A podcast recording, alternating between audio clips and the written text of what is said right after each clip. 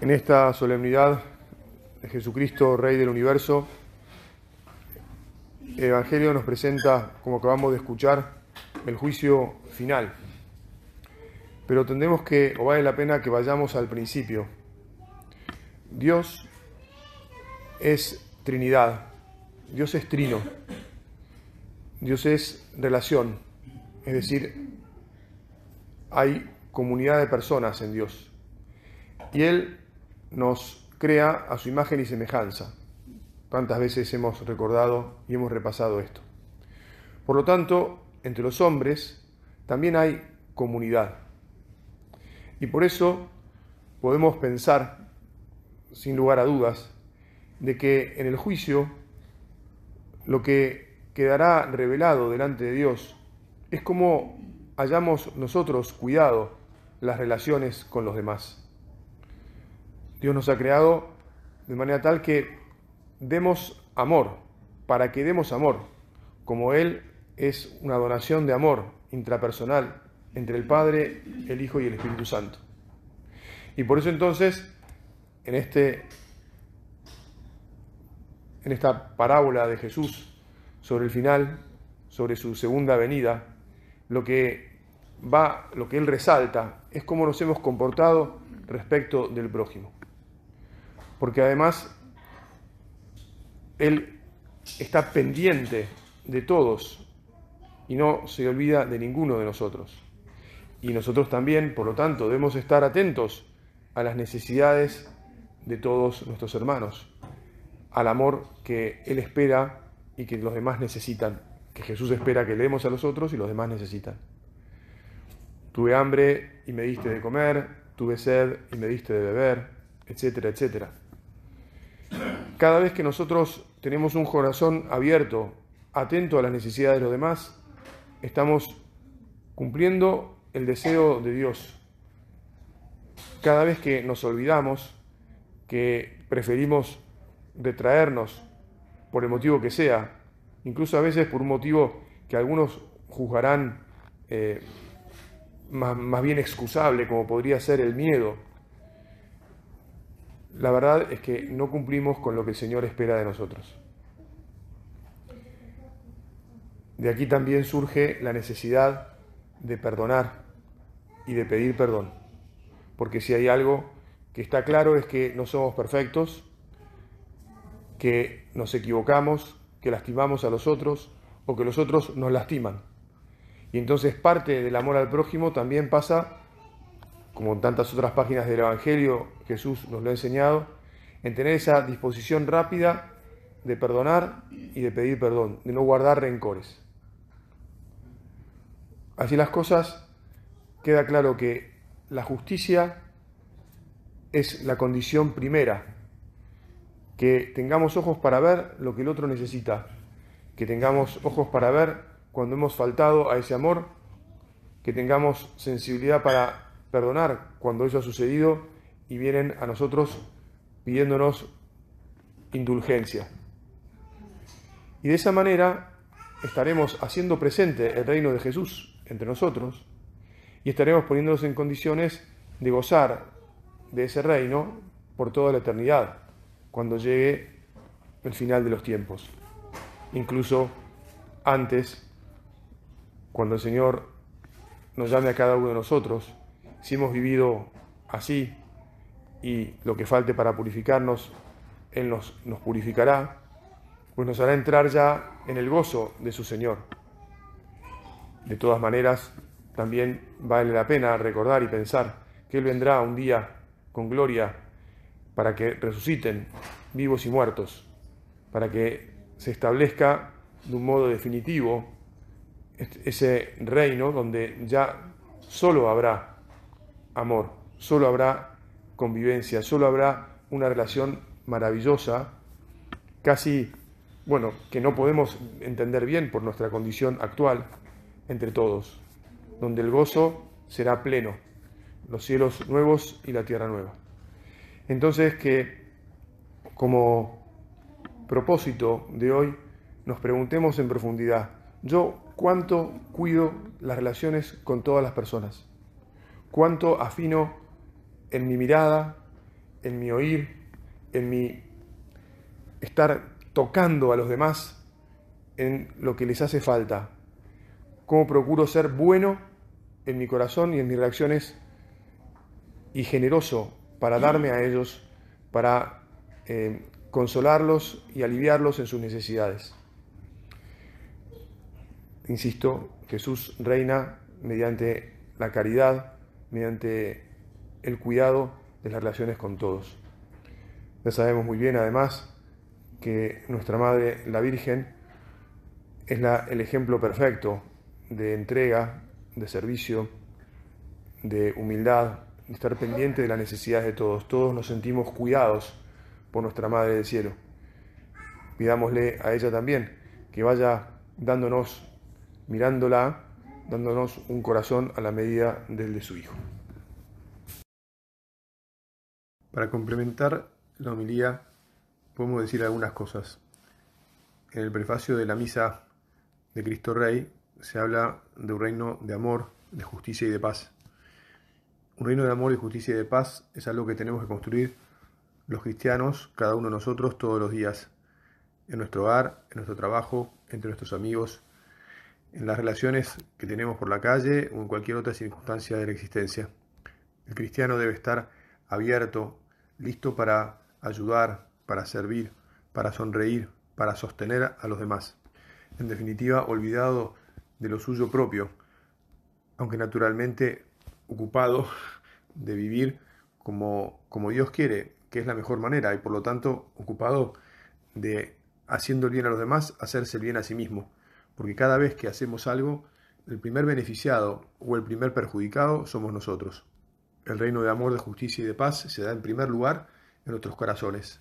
Si los tenemos bien, haremos el bien, transmitiremos el bien a los otros. Si al revés los tenemos mal, todo alrededor nuestro será oscuridad, será odio, no habrá justicia, no habrá paz. En concreto, les puedo contar una anécdota. Hace unos días estaba mirando una biblioteca, de esas que cada vez hay menos porque eh, con esto de que en el celular está toda la información, los libros parece que han pasado a un segundo plano.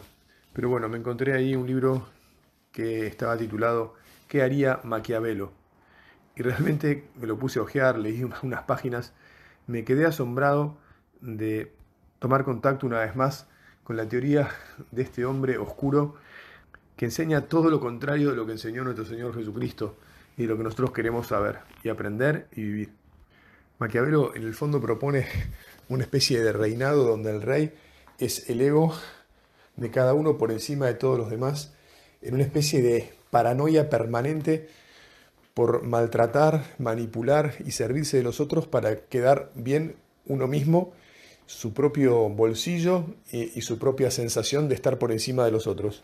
Pero lo peor de todo es que cuando uno leía decía, esto es insostenible, o sea, solo un loco puede mm, vivir de acuerdo con estos principios.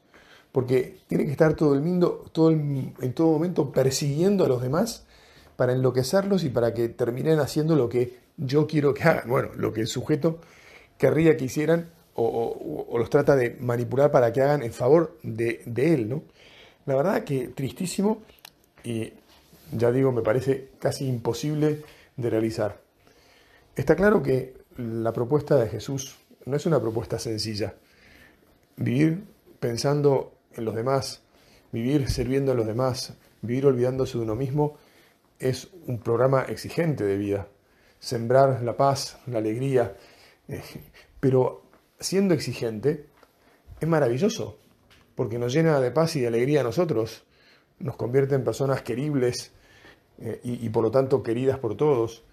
Los demás se sienten seguros con nosotros a la vez que respetados, se sienten amados, se, eh, activan relaciones de convivencia maravillosa entre unos y otros. En fin, vale la pena vivir junto a personas cristianas que viven lo que Jesús nos enseñó. Y cualquiera que entre en contacto con alguien que procura ser maquiavélico, lo que quiere hacer es irse inmediatamente de ahí. Me llama la atención, ¿no? no me llama la atención. Muchas veces me ha pasado que las personas me dicen, no, me fui del trabajo porque era un ambiente tóxico. Aplausos, señores, aplausos. Hay que irse de los ambientes tóxicos, ¿eh? hay que huir de las personas maquiavélicas, hay que huir de las personas que tienen mm, baja concentración de cristianismo en sus vidas, que no quieren eh, vivir como Jesús nos propone, y que son egoístas y que están pendientes todo el tiempo de sí mismas. Ahora, para esto también, insisto, nosotros tenemos que trabajar en nuestras vidas, en nuestros corazones, tenemos que saber ejercitarnos en el mirar al otro, en el escuchar al otro, en el darnos al otro y pedirle a Jesús que nos convenza y nos vuelva a convencer todos los días de que eso es lo que verdaderamente vale la pena.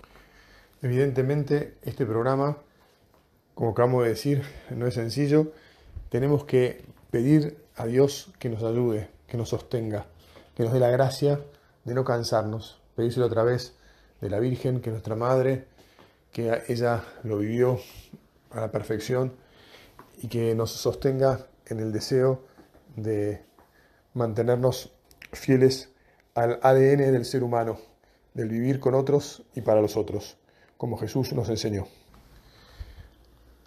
Y a continuación, para esta entrega de El Perro Fiel, les agrego una homilía de hace unos días en la que hablé con motivo de las lecturas de ese, de ese día de la familia y del trabajo como puntos esenciales para construir una sociedad justa, una sociedad buena, una sociedad en el fondo como la que el Señor quiere que construyamos, anticipo del el reino celestial.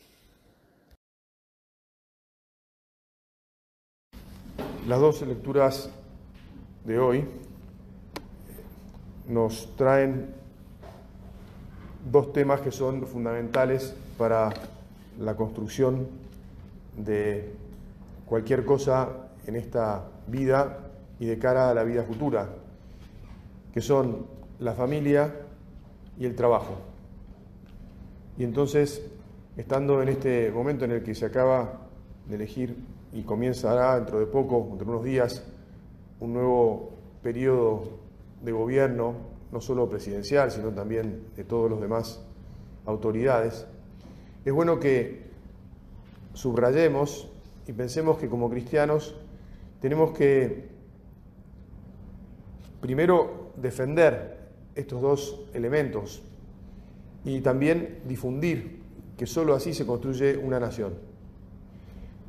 Con una familia, como escuchamos en la primera lectura, de un modo amplio, me estoy refiriendo, pero de esa madre que tenía sus hijos y que, este, por ser su madre, les animaba a comportarse de acuerdo con los principios que ella les había transmitido incluso en el final de, su existencia o cuando los amenazaban de muerte.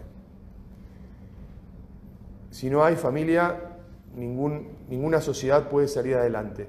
Los cristianos nos han enseñado, y tenemos que tenerlo bien claro, que la, sociedad se construye sobre la familia. Y esto no, no, me voy a extender ahora, pero ya sabemos que hoy en día la gente no quiere complicarse teniendo una familia, no quiere complicarse teniendo hijos hay una, una moda, por decirlo de alguna manera, muy fuerte de, mirá, no te cases, no tengas hijos, no te preocupes, como si cada uno de nosotros hubiera salido de un repollo, digamos, ¿no? Y entonces, ¿qué? ¿No va a haber más gente? ¿O va a pasar como en Europa, que la gente va a ir de otro lado con otras ideas y otros principios? Bueno, queda claro ese tema. El segundo tema es el tema del trabajo. Si no trabajamos, no hay nada para dar a los demás, no hay nada para repartir, no hay incluso posibilidad de vivir la caridad. Recordemos que cada vez que en la celebración de la misa el sacerdote ofrece el pan, dice, bendito sea Señor, Dios del universo, por este pan, pan que todos necesitamos, fruto de la tierra, que es lo que Dios nos da, y, nos ha dado a los argentinos una tierra maravillosa, y del trabajo del hombre que es lo que también nos da, pero tenemos que ponerlo nosotros, porque no nos obliga a trabajar. Tenemos que querer trabajar, tenemos que ser serios en el trabajo, tenemos que ser generosos en el esfuerzo por trabajar bien y por dar trabajo a los demás. Bueno, que esto que yo sé que todos ustedes lo viven, eh, lo vivamos con, alegría, con entusiasmo, renovado por un nuevo periodo, pero también que sepamos decirlo, que hay que realmente eh, poner de nuestra parte para que las cosas salgan adelante. Si, nos dejamos llevar por el egoísmo y la comodidad, si no queremos formar una familia y si no queremos trabajar, nunca vamos a salir adelante. Que la Virgen, eh, patrona de nuestra patria, nos siga iluminando y guiando por este camino.